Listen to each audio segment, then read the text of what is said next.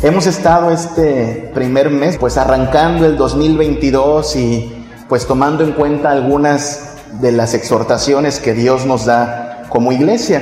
Hemos usado un poquito lenguaje coloquial, lenguaje pues de la forma en que hablamos. A mí me parece siempre interesante, no sé si lo ha notado usted, que a veces como que en el templo o en la congregación utilizamos un lenguaje más, más cristiano, ¿no? Como que un lenguaje más espiritual. Eh, y no está mal, yo entiendo que la Biblia dice que debemos cuidar nuestra manera de hablar, que no deben salir de nosotros palabras ociosas, pero, pero también hay veces que nos, nos refrenamos un poquito porque así no hablamos en la casa, ¿no?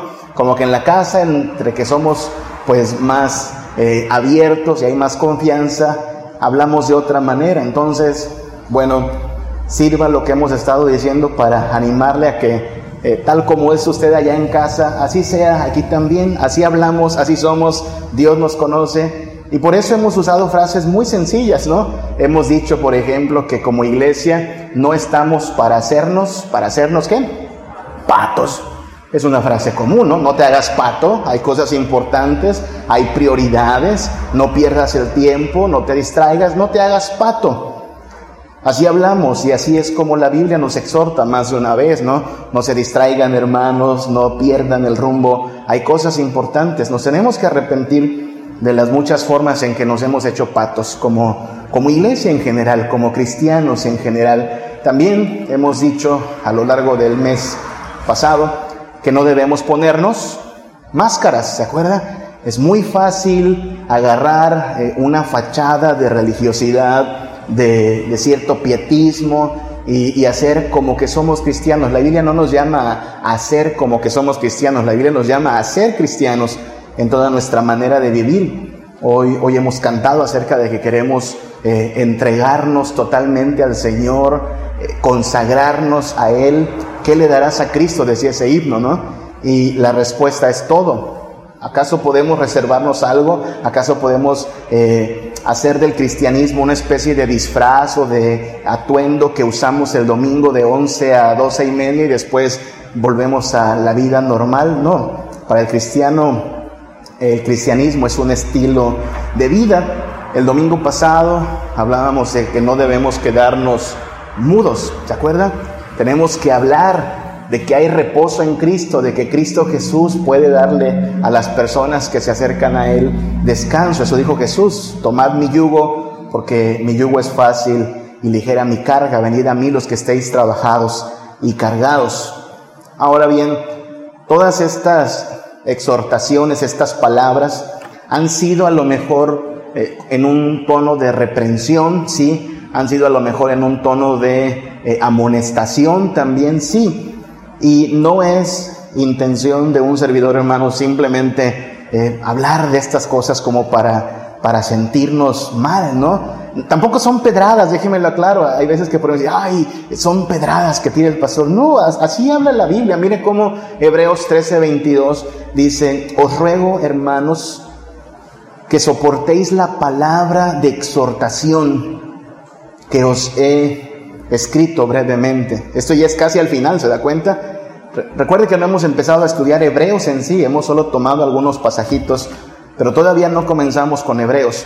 Pero ya al final de Hebreos, después de que el hermano que escribió Hebreos hizo muchas declaraciones, cierra diciendo, hermanos, aguanten esta palabra. Les ruego, note que dice, les ruego, hermanos, que soporten la palabra de exhortación.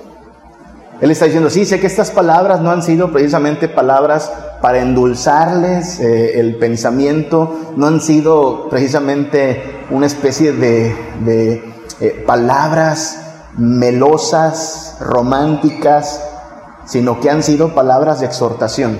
Les ruego, dice, que lo soporten.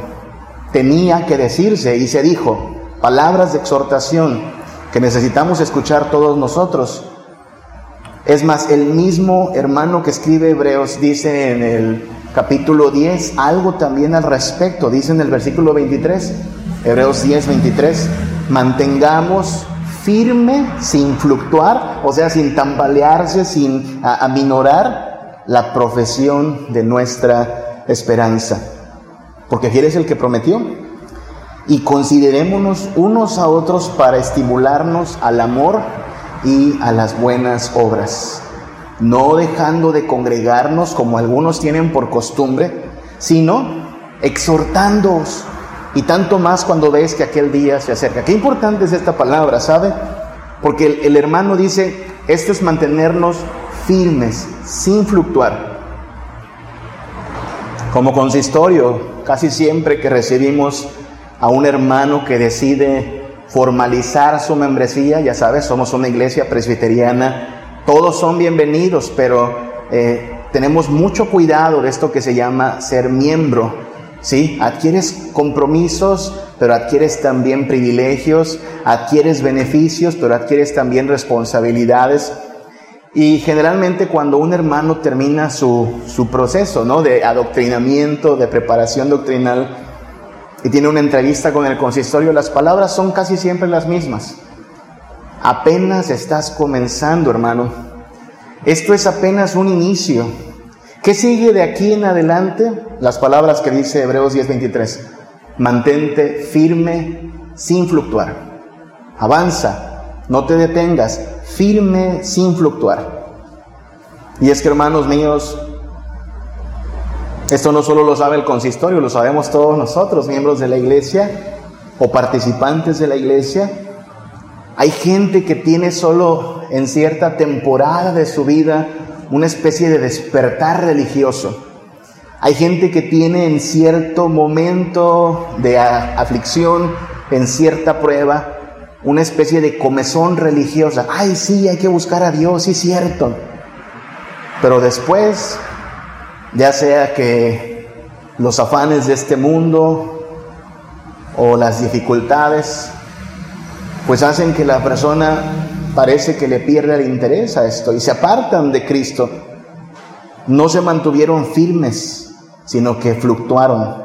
Y mire que el versículo 24 dice que debemos considerarnos unos a otros para estimularnos al amor y a las buenas obras. Es decir, esto no es solo algo que debe hacer el pastor, hermanos, es algo que debemos hacer en comunidad, exhortarnos. Hermana, eh, no deje de congregarse, hermano, échele ganas, hermanos, hay que buscar la santidad. Unos a otros tenemos que buscar la manera de exhortarnos. Hay gente que se aparta, versículo 25, hay gente que deja de congregarse, pero nosotros en vez de eso debemos exhortarnos. Otra vez la palabra allí, exhortarnos. Así es que en gran parte, hermanos, la vida cristiana es una necesidad continua de exhortación. De aquí que estamos esperando. O sea, una vez que usted ya creyó en Cristo Jesús, fue bautizado, se unió a la iglesia, ¿qué sigue? Perseverar hasta el fin. Y como somos muy dados a ser olvidadizos, a caer también a veces en, esto de desalentarnos, a distraernos, necesitamos una continua, continua palabra de exhortación, porque hay cosas de las cuales la iglesia se tiene que seguir limpiando, ¿verdad? La iglesia tiene que buscar la madurez, porque si no se queda, se queda inmadura. La iglesia tiene que abandonar la mundanalidad, tiene que desechar el legalismo, tiene que sacudirse la pereza, tiene que ir en contra de la apatía, por supuesto, deshacerse de la hipocresía y pedirle a Dios que le dé mucho valor para no caer en cobardía. A esto nos deberíamos estar dedicando continuamente, constantemente. Cuando no hacemos eso, esto nos lleva entonces a una cuarta exhortación que podríamos tomarla como la conclusión de esta primera serie del año 2022. No te hagas concha. ¿Entendemos esa frase? Así hablamos también. No te hagas concha. Bueno, al menos allá en mi tierra, en el norte, hacerse concha es... ¿Es qué cosa? ¿Usted sabe, hermana Leti? ¿Qué es hacerse concha? No, ¿Usted sabe, hermano Efraín? Hacernos concha. Se hizo concha. ¿Cómo? Flojear, sí, así lo conocemos. La expresión muy mexicana en el centro, muy en el norte también, se hizo concha, es te haces flojo, te haces ocioso, ahí está hecho una concha, nada más.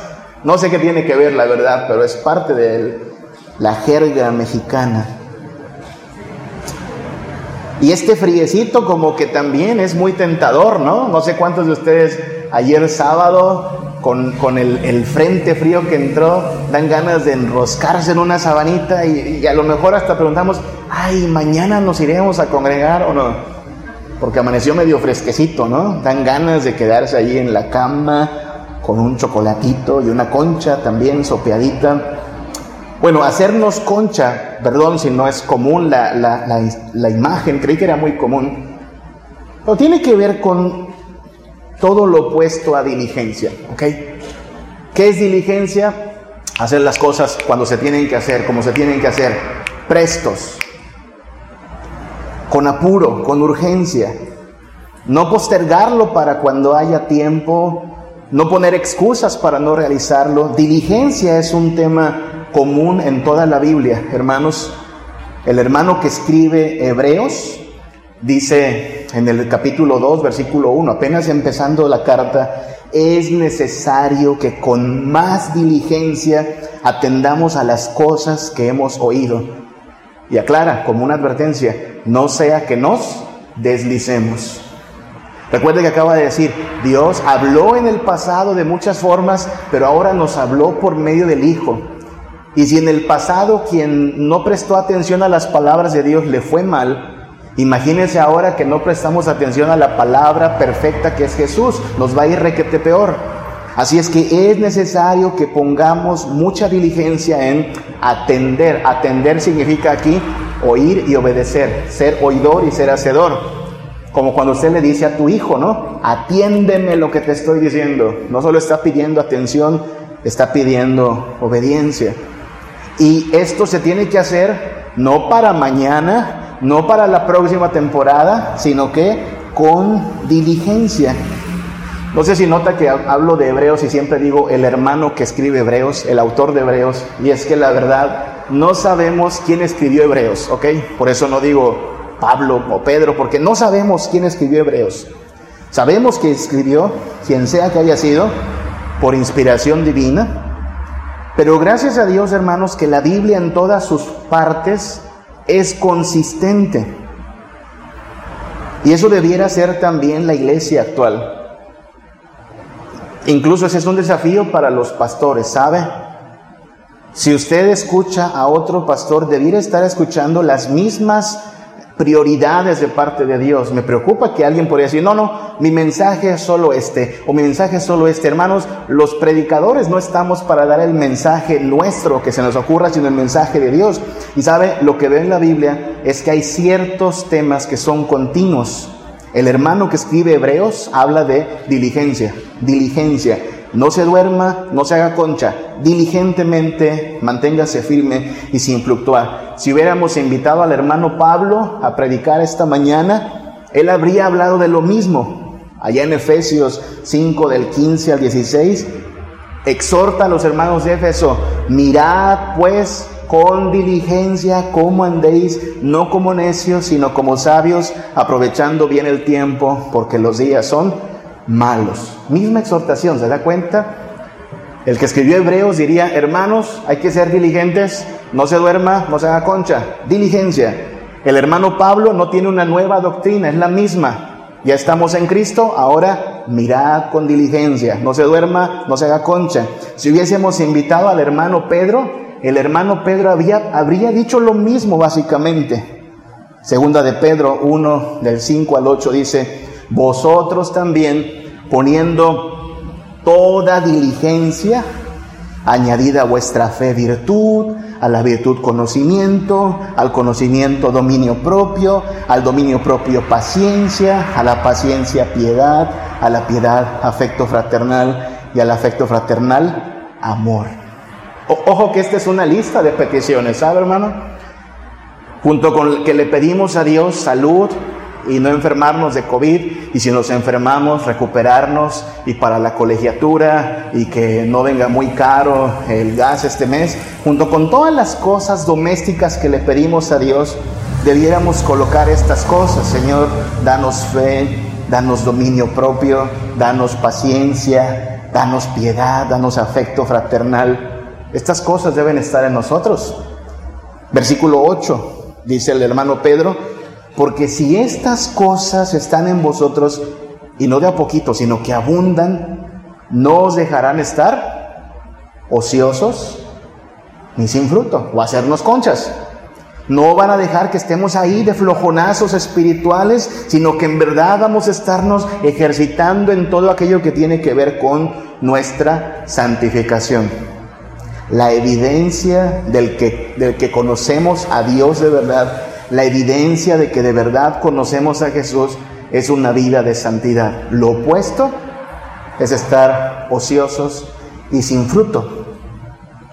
Así es que el escritor de Hebreos nos habría hablado, hermanos de príncipe de paz, sean diligentes, manténgase firmes. El hermano Pablo nos habría dicho, hermanos de príncipe de paz, sean diligentes, manténgase firmes. El hermano Pedro habría dicho lo mismo no estén ociosos ni sin fruto. Es más, si hubiésemos invitado al Señor Jesús, si Jesús en persona hubiera estado esta mañana hablándonos su palabra, nos habría hasta contado una parábola. ¿Se acuerda de esta parábola? Mateo 25, donde un patrón le deja a sus siervos una tarea, una encomienda, y les dice, administrenme esto mientras vuelvo, y llega con uno de sus siervos y le dice, Señor, me dejaste esto y producimos esto Ahí está. Y el Señor le dice, bien, bien, buen siervo fiel. Y el siguiente llega y Jesús lo, lo, eh, recompensa. Pero llega un siervo al cual se le entregó una tarea. ¿Y qué hizo el siervo? ¿Se acuerda? Se hizo concha. No hizo nada. Ocioso y sin fruto. ¿Y qué le dice el Señor Jesús? Mateo 25, 26. Siervo malo. Y negligente. Lo opuesto a la diligencia es la negligencia. ¿Sabías que ciego donde no sembré, que recojo donde no esparcí? Después le dará una clase de economía básica, ¿no? De perdido lo hubieras metido al banco y tendrá intereses. Y si usted lee el final de la parábola, hay algo interesante allí. Jesús dice, quítenle a ese siervo malo lo que tiene y dénselo al que ganó más. ¿Se da cuenta? Porque al que mucho tiene, se le dará más. Pero al que no tiene, aún lo que tiene, se le quitará. eso no, eso no va de acuerdo al modelo socialista, ¿verdad? El modelo socialista dice que al que no tiene hay que darle y que al que tiene hay que quitarle para darle al que tiene. Por eso en gran parte el socialismo no es nada bíblico, ¿se da cuenta? Jesús está diciendo, no, no, no, no, no. El que tiene es porque se esforzó, porque fue diligente, porque hizo el trabajo encomendado y a él se le dará el galardón. Y el que no tiene se mantuvo ocioso, sin fruto, ¿por qué habíamos de darle un premio? Tranquilo, no estamos hablando de salvación por obras, estamos hablando siempre de salvación por gracia. Pero la gracia que nos libra del pecado es la misma gracia que nos mueve hacia la diligencia no dormirnos en nuestros laureles, mantenernos firmes y sin fluctuar, no hacernos concha. Ahora entonces, si no tenemos que hacernos concha, hay que hacer algunas cosas. Algunas cosas deben ser nuestra prioridad. Lo vamos a resumir en tres frases. ¿Sí? Y vamos a ir a Hebreos capítulo 12. Hoy leímos una porción de allí, Hebreos capítulo 12, donde están ancladas estas exhortaciones. Las podríamos resumir en tres exhortaciones básicas para no hacernos concha, para no mantenernos ociosos y sin fruto. Tenemos que hacer esto. Soporta las calamidades, mortifica la carne, agradece la corrección. Hablemos de lo primero, soportar las calamidades. Hermanos, la vida cristiana no es fácil, ¿verdad? No. Y si a alguien le dijeron que con venir a Cristo la vida se resolvía, yo me temo que le cuentearon, le mintieron. No todo se resuelve al instante. El cristiano enfrenta problemas, enfrenta aflicciones. Tenemos mucho cuidado aquí en Príncipe de Paz de no caer en el falso entendimiento que, muchos sostienen, ¿sabe? Que si tú estás en Cristo vas a vivir maravillosamente bien, en prosperidad, en victoria, en salud. Hay iglesias donde los hermanos tienen miedo a decir estoy enfermo o estoy en bancarrota, porque luego, luego la inferencia es, ¿y eres, y, eres cristiano de verdad? ¿No será que estás pecando por ahí? O sea, ¿qué, les pasa? ¿Es que acaso el cristiano no se enferma? ¿Es que acaso el cristiano no entra en necesidades? ¿Es que acaso el cristiano no enfrenta calamidades?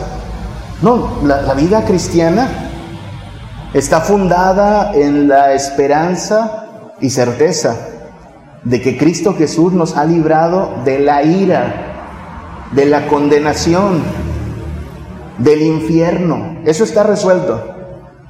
Pero mientras que viene lo completo, lo pleno, pues muchos se enferman. Algunos les diagnostican cáncer, algunos caen en bancarrota, algunos pierden el empleo, algunos no ven sus sueños realizados. Es, es, es no solo una mentira, sino cruel, hermanos. Hacerle creer a la gente que si vienes a Cristo, todo está bien, tus sueños se cumplen, tu cartera se hace gordita del dinero que Dios te da y nunca más vas a necesitar ir al doctor. Esa, esa visión no es una visión bíblica, no. La vida cristiana es una vida de problemas. Esta pandemia, de hecho, lo que ha, lo que ha manifestado es que somos más débiles y frágiles de lo que pensábamos. No importa en qué hospital estés, en todos mueren la gente, sea el público o sea el privado. No importa cuánto tengas en el banco, todos respiramos el mismo oxígeno. Y, esta pandemia ha hecho que algo tan básico como respirar sea difícil para muchos. Ha demostrado que todos somos polvo y en esta fragilidad, hermanos, toca, sí, tener esperanza en Cristo, aferrarnos al Evangelio, pero también soportar las calamidades de todo tipo. No necesitamos eh, indagar mucho. Todos nosotros, usted, experimenta calamidades, cosas que no salen bien, problemas en casa, si alguien dice, no, no, en mi casa todo está bien, todos sabemos que no es cierto. En casa hay problemas, hay necesidades, hay dificultades. Y la vida cristiana consiste en que a pesar de las dificultades, seguimos avanzando. A pesar de las calamidades, mantenemos firme y sin fluctuar la profesión de nuestra fe, dice Hebreos 12 del 1 al 2. Por lo tanto, nosotros también tendiendo en derredor nuestro tan grande nube de testigos, y se refiere a todos los que fueron fieles hasta el final, esa lista de Hebreos 11, mantengamos, perdón, puestos los ojos en Jesús, versículo 2, el autor y consumador de la fe, el cual por el gozo puesto delante de él, sufrió la cruz Ojo, no soportamos las calamidades porque somos muy luchones, no, no soportamos las calamidades porque somos fuertotototes, no, sino porque ponemos los ojos en Jesús, en Él está nuestra fortaleza, en Él podemos soportar. Esta reunión tiene sentido en gran parte bajo la convicción de que quien nos ha mantenido en pie es Jesús, hermanos. Hoy habríamos amanecido en el infierno si no fuera por Cristo Jesús, que murió por nosotros, pero que además nos sostiene cada día. Así es que corremos con paciencia la carrera, poniendo los ojos en Jesús, pero hay algo más que decir allí. Mire lo que dice el versículo 2, que Jesús, por el gozo puesto delante de él, soportó la cruz. Jesús, en el momento de recibir todo el dolor, toda la eh, agonía de la cruz. Él estaba pensando en el gozo. Esa es la implicación de este pasaje. ¿Cómo es que usted y yo podemos soportar las pruebas y aflicciones con esta misma actitud? Hermanos, lo que nos espera tras la venida de Cristo o tras el sepulcro, si pasa primero esto y no lo otro, es que tendremos gozo, eso dice la Biblia, ¿no? En su presencia hay plenitud de gozo, delicias a su diestra para siempre. Todo hermano que hoy está en Cristo, que falleció, se le está pasando muy, muy bien. Todos aquellos que mueren en el Señor no tienen más que gozo y dicha plena esperando la resurrección. Así es que, ¿cómo soportamos nosotros la enfermedad, la dificultad, la carencia? Nos ponemos a meditar en el gozo futuro. Sí, aquí enfermamos, sí, aquí se nos acaban los recursos, sí, aquí muchas cosas malas pasan y no todos nuestros sueños se cumplen, pero nos espera un gozo inagotable, permanente y eterno en Cristo Jesús. Y según Pablo, ¿se acuerda? Comparado con este gozo eterno, los problemas que enfrentemos aquí son leves tribulaciones momentáneas. Las podemos aguantar, las tenemos que aguantar porque tras todo esto vendrá gozo y dicha. Así es que lo que tiene que hacer el cristiano es soportar las calamidades. No porque se vino la prueba, la dificultad, decir aquí me bajo o ya no juego. No, no, no. Firme y sin fluctuar, sin hacernos conchas, sino manteniéndonos firmes y sin fluctuar, y, sin fluctuar, perdón. Algo más que tiene que hacer el cristiano es mortificar la carne. Mortificar significa hacer morir, ¿ok? Y la Biblia consistentemente cuando dice en estos sentidos mortificar la carne, hacer morir la carne, no se refiere al, cuerpo, ¿ok? Los, los monjes del pasado entendieron mal esto y cuando veían que estaban siendo tentados agarraban un látigo y se daban de golpes en la espalda. No, no, no funciona así. No de esa manera se mortifica la carne. Mortificar la carne es mortificar el pecado, hacer morir el pecado. El hermano Pablo hablaba así en Colosenses 3, versículo 5. Haced morir lo terrenal en vosotros. Haced morir. Y la idea de hacer morir es asegúrate que realmente está muerto. ¿Tiene en su casa problemas de cucarachas, hermanos? ¿Ha tenido en su casa problemitas de cucarachas? Son molestas esas cucarachas, ¿verdad? Y cuando la cucaracha vuela, muchos se ponen a temblar de miedo. Pero cuando por gracia de Dios le das un buen chancletazo a la cucaracha, te sientes victorioso. Pero ¿qué pasa cuando está como moviendo todavía una pata o un ala? Dices, ah, bueno, la vamos a dejar que agonice tantito. ¿Eso haces? No, no, no, no. Le das un segundo chancletazo, ¿verdad? Para que esté bien muerta. Esa es la idea de la instrucción del hermano Pablo. Cuando dice haced morir es asegúrate, encárgate de que está bien muerto. Dale tantos, no chancletazos en este sentido, pero sí córtale todo, todo suministro al pecado. Haced morir lo terrenal en vosotros. Si sigue leyendo Colosenses 3 dirá ira, fornicación y cosas como estas, pero también estas otras cosas. Hay una lista de cosas allí que tenemos que hacer morir, hermano. Léalo en casa, Colosenses capítulo 3. El mismo Pablo dice allá en Romanos 13, 14, Romanos 13, 14, vestíos del Señor Jesucristo y no proveáis para los deseos de la carne. Fíjese, la idea es la carne o el pecado como algo de lo cual debemos desligarnos y por lo tanto no deberíamos estarlo alimentando, ¿o sí? No proveáis para los deseos de la carne significa no le des por su lado, no le, no le des su gusto al pecado, córtale, porque si no acabas mal tú, porque si provees para los deseos de la carne en realidad tú estás actuando como carnal. Bueno, Hebreos no utiliza la palabra carne, pero quería establecer que carne y pecado en la Biblia son sinónimos. Hebreos 12, versículo 1, dirá de esta forma, despojémonos de todo peso y del pecado que nos asedia y corramos con paciencia la carrera que tenemos por delante. No sé cuántos de aquí fueron católicos romanos antes de venir a Cristo. ¿Cuántos de ustedes fueron a, catecismo y recibieron allí? ¿Tú, tú, Juan? Hay un sacramento en la Iglesia Católica que es el de la confesión, ¿verdad? ¿Cada cuándo hay que confesarse, Juan? Todos los sábados. Es como, como que un buen católico, al menos los sábados, antes de la misa del domingo, ¿no es la idea? Hay que ir a confesarse, ¿no? Y le dice sus pecados al, al cura y el cura te absuelve con una penitencia. Bueno, esos son los buenos católicos, ¿no? Porque el promedio de católicos no va cada sábado a confesarse, hermanos.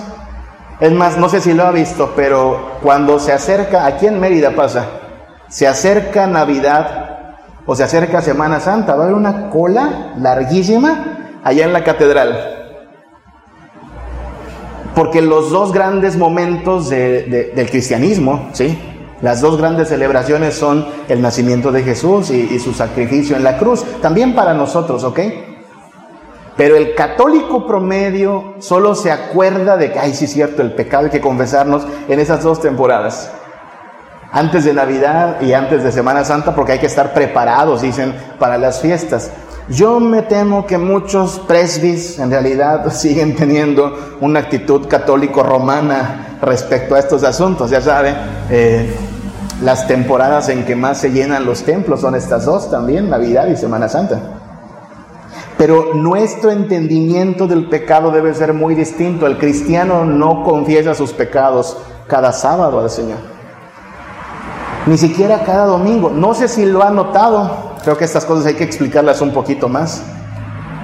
No sé si lo han notado, pero en nuestra liturgia aquí en Príncipe de Paz, ni siquiera tenemos generalmente un momento de confesión de pecados. ¿Lo han notado?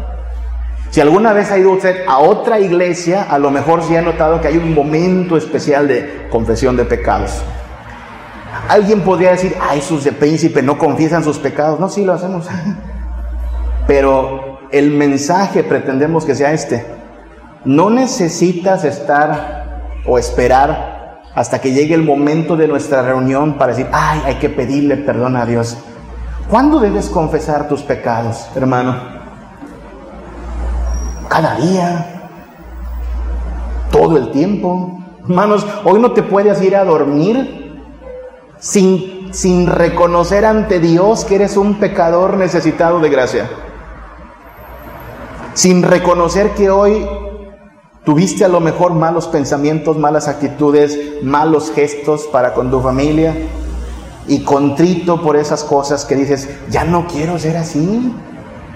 O sea, me miro y, veo que hay cosas que deben cambiar y me molesta el pecado en mi vida y confiesas al Señor y descansas en que el Señor puede transformarnos y quiere transformarnos.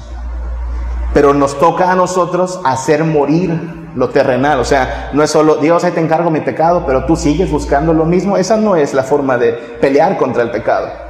Pelear contra el pecado es poner todo de nuestra parte en, el, en la fortaleza del Señor para echar de nosotros la carnalidad. El cristiano peca, ciertamente el cristiano peca. Pero lo que no puede pasar es que el cristiano se sienta cómodo con el pecado.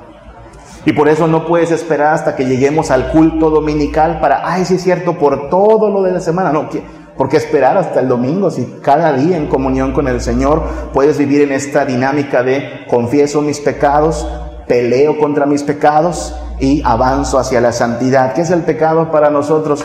El pecado es un engaño.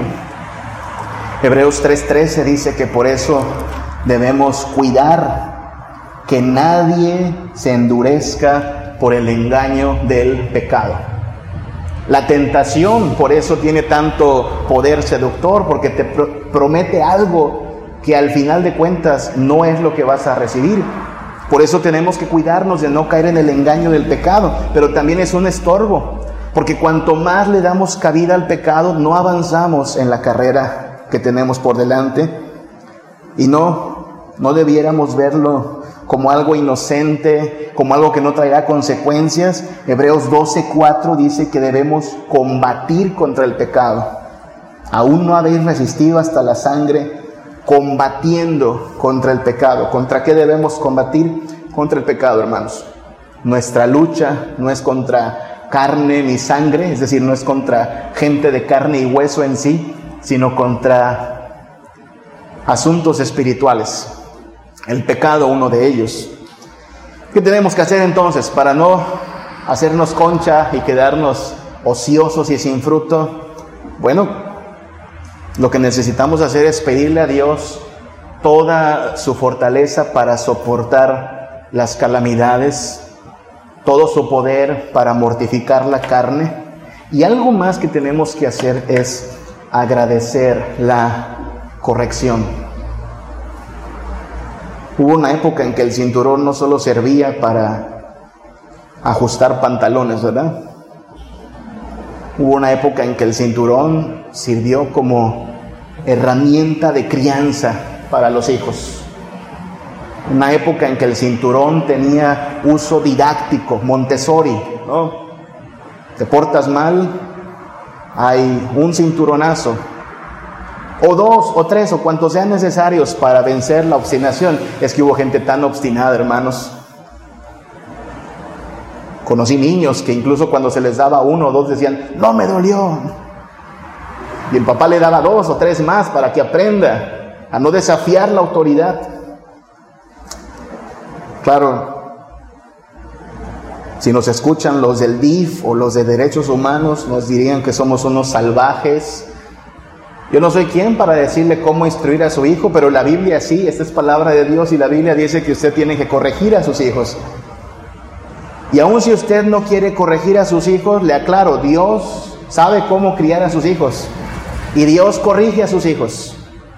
Hay dos tratos que reciben los seres humanos. El trato común y el trato preferencial. No sé cuál quiera usted, el trato común o el trato preferencial, el trato especial. Claro que todos decimos, bueno, pues quiero el trato especial, quiero el trato preferencial. Ese es el trato de hijos. Y los hijos de Dios tienen asegurado de parte de Dios todo su amor, toda su provisión, toda su gracia, toda su misericordia, pero también la oportuna y necesaria corrección. Por eso el hermano que escribe Hebreos cierra el capítulo 12 o va cerrando el capítulo 12 diciendo, haciendo un recordatorio de palabras del Antiguo Testamento, Hebreos 12, 5 al 6, Hijo mío, no menosprecies la disciplina del Señor. No lo tomes como algo que, que, no tiene sentido, como algo vano. No, ni te canses, no desmayes cuando eres reprendido por Él. Porque el Señor, al que ama, disciplina. ¡Wow! Tal parece que esas dos palabras, amor y disciplina, en la mente de la cultura moderna o posmoderna, son contradictorias, ¿no? Es que, dicen algunos padres, no es que yo amo tanto a mi hijo que no le podría pegar. No, precisamente porque lo amas. Necesita corrección. Y otra vez, bueno, a lo mejor usted no quiere, pero Dios sabe cómo instruir a sus hijos. Y dice el versículo 6, el Señor al que ama, disciplina. ¿Quieres el trato preferencial? Lo tendrás. Y hermanos, todos nosotros sabemos lo, lo hermoso, lo gozoso que es sabernos amados por Dios, perdonados en Cristo. No sé si usted es consciente de que el desayuno de cada día lo sirvió papá Dios, que quien nos protege y quien nos guarda con su amor, es nuestro Padre Celestial. Pero al mismo tiempo entonces tenemos que entender que este Padre está dispuesto a corregirnos como hijos amados. Y entonces la corrección es algo que debemos agradecer. Decirlo es fácil, ¿verdad? Hermanos, la, realidad es que cuando somos objeto de la corrección, no decimos gracias. Nunca creo su hijo le ha dicho gracias por los cinturonazos, mamá. Gracias por los chancletazos, papá. No hacen eso los hijos. Es más, los hijos hasta cuestionan. Esta semana le tocó mucho al Axelito, porque es un terco el chamaco. Y pregunta, ¿por qué? ¿Por qué me pegas? Porque necesita ser corregido. No es algo que agradecemos de entrada, pero es algo que debemos entender que es una muestra del amor de Dios. De hecho, es el trato preferencial de Dios. Versículo 7 sigue diciendo, si, si Dios te disciplina, o sea, si eres objeto de la disciplina, si soportáis la disciplina, es porque Dios te trata como hijo. Porque ¿qué hijo es aquel a quien el padre no disciplina? Eso va para los papás que no quieren disciplinar a sus hijos. ¿Qué clase de padre te crees que eres si no ejerces disciplina? Pero si se os deja sin disciplina, de la cual todos han sido participantes, entonces sois bastardos y no hijos. La implicación es muy sencilla, ¿no? Si yo veo que en el parque, cuando todavía podíamos ir al parque, ¿no? Hay un niño que está de malcriado y está mi hija de malcriada. Yo solo puedo disciplinar a la mía. Al otro engendro, pues que lo discipline su madre o su padre, pero yo al mío. No puedo disciplinar a los hijos del vecino, no son mis hijos. Disciplino a los míos. Y Dios disciplina a los suyos, a sus hijos. Y si alguien no recibe la disciplina de Dios, es muy sencilla la explicación. No eres hijo. ¿Por qué? ¿Por qué tendría Dios que meter las manos por ti? No eres su hijo, ni le importas. Wow, eso es muy duro, ¿no? Sí, ¿sabes entonces lo afortunado que eres si Dios te disciplina? Dios está mostrando que le importas. Dios está mostrando que no te quiere dejar perseverar en el pecado. Dios te está extendiendo, sí, su mano eh, de disciplina y de corrección, que no es una mano suave, pero el propósito es que tú permanezcas firme y sin fluctuar. Afortunados, hermanos, de aquellos que reciben la disciplina de Dios. Pobres de aquellos que hacen de su vida lo que quieren, que, parece que hasta les sale bien. ¿Ha visto gente que hace eso? Se porta tan mal, pero es tan buena para portarse mal que hasta no recibe las consecuencias de sus pecados.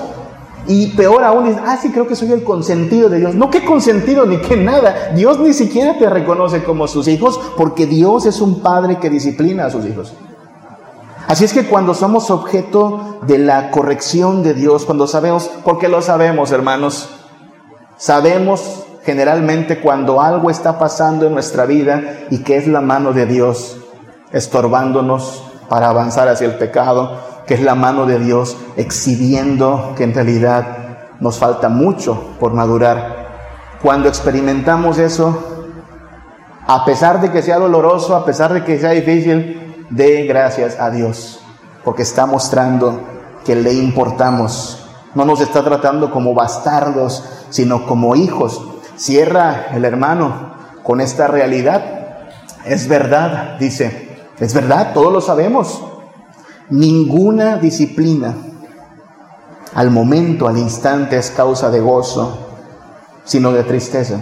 Y se vale llorar. O sea, cuando yo le doy a mi hijo un chancletazo, o un cinturonazo, no le prohíbo que llore, llora, llora, hijo.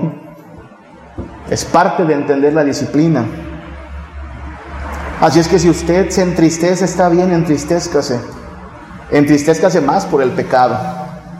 Pero después, dice Hebreos 12:11, después da fruto, fruto apacible de justicia a los que en ella han sido, han sido ejercitados. Note cómo otra vez habla en un término opuesto a la ociosidad. No es ociosidad, hay que ejercitarse en esto, firmes y sin fluctuar. Es por eso que la, instrucción, podríamos decir, de toda la Biblia para el cristiano es, pues no se hagan conchas, no nos hagamos conchas, no, no, no nos quedemos ociosos y sin fruto pensando, ah, ya, ya soy miembro, ya asisto dominicalmente, ya, hay más o menos, soy buena gente. No, hay que mantenernos firmes, sin fluctuar. Y quien piense que está firme, mire que no caiga. Y como Cristo no ha vuelto, pues entonces el que es santo, santifíquese más todavía. Añádale a la fe virtud, a la virtud conocimiento, al conocimiento dominio propio.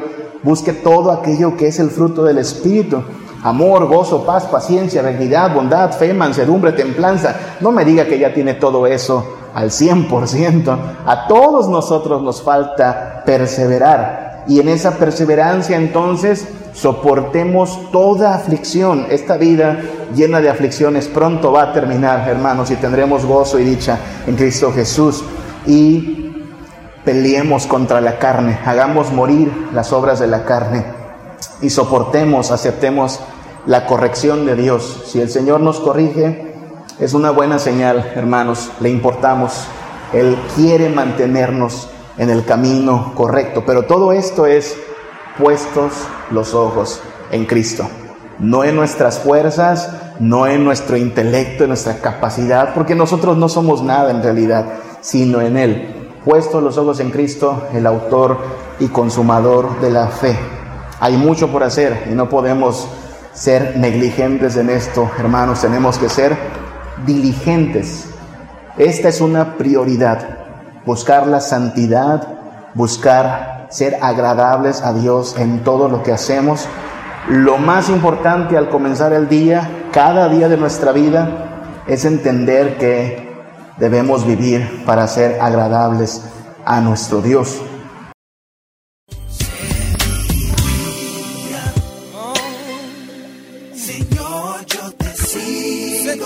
yo te sigo. Oh,